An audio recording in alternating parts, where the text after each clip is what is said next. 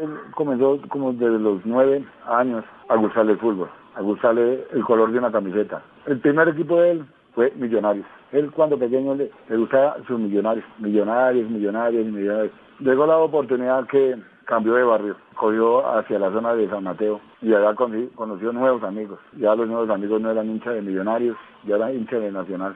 Entonces él se no fue por su, su verde. Desde como los 14 años de para acá eh, era su nacional, ya cogió a ser hincha nacional.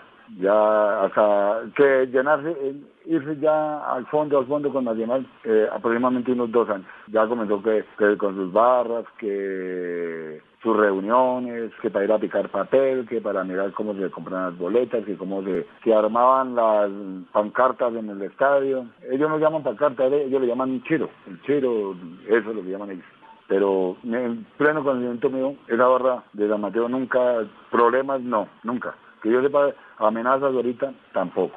Yo le aconsejé mucho a él, porque yo, viendo los casos que han pasado, no era hasta ahora que de esto, ya ha pasado con, hace unos dos meses, como tres meses, mataron un hincha también por ahí en Medellín, en Cali, aquí en Bogotá hace como unos tres meses mataron un hincha de millonarios, entonces ya uno miraba la época que viene de, ser amante a un equipo. Él me decía, papá, tengo reunión, que tenemos que ir a organizar, a ver en qué tribuna nos van a, dejar, sobre los buses, a mirar de dónde salimos, de dónde salimos, a cuadrar ellos, a mirar cómo hacían para la boletería. Entonces, al otro niño, Carlos Andrés venía y se sentaba acá y, dialogaban por ahí de su fútbol, pero nunca, nunca, nunca, eh, entre ellos su respeto.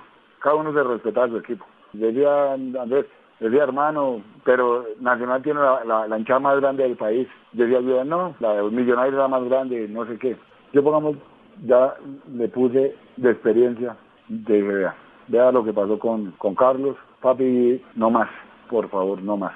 No más barra, no más, no quiero más ya enterré un hijo, no quiero enterrar otro. Papá, piénselo muy bien, hoy en día no es, no vale la pena ser hincha de un equipo, ¿por qué? Para que le lleguen a vida uno no. Y le ha rogado, yo tampoco lo voy a decir, no lo voy a pedir, no, no tiene que volver al estadio, no. Tendrá que tomar su determinación, pero él tiene que salirse de lleno ya de ahí. Personas que les llevan amor a un equipo, a una camiseta. Pero desafortunadamente hoy en día ya no. No se puede, no puede ser hincha de ningún equipo. Como se lo dije yo a, al otro niño, al otro hijo, le dije, ¿a dónde vino algún dirigente de Nacional? ¿A dónde se apareció alguna persona de ese equipo? A decirle, lo siento señor, desafortunadamente le llegaron a vida a su hijo por ser hincha de nuestra institución. en ningún sentido.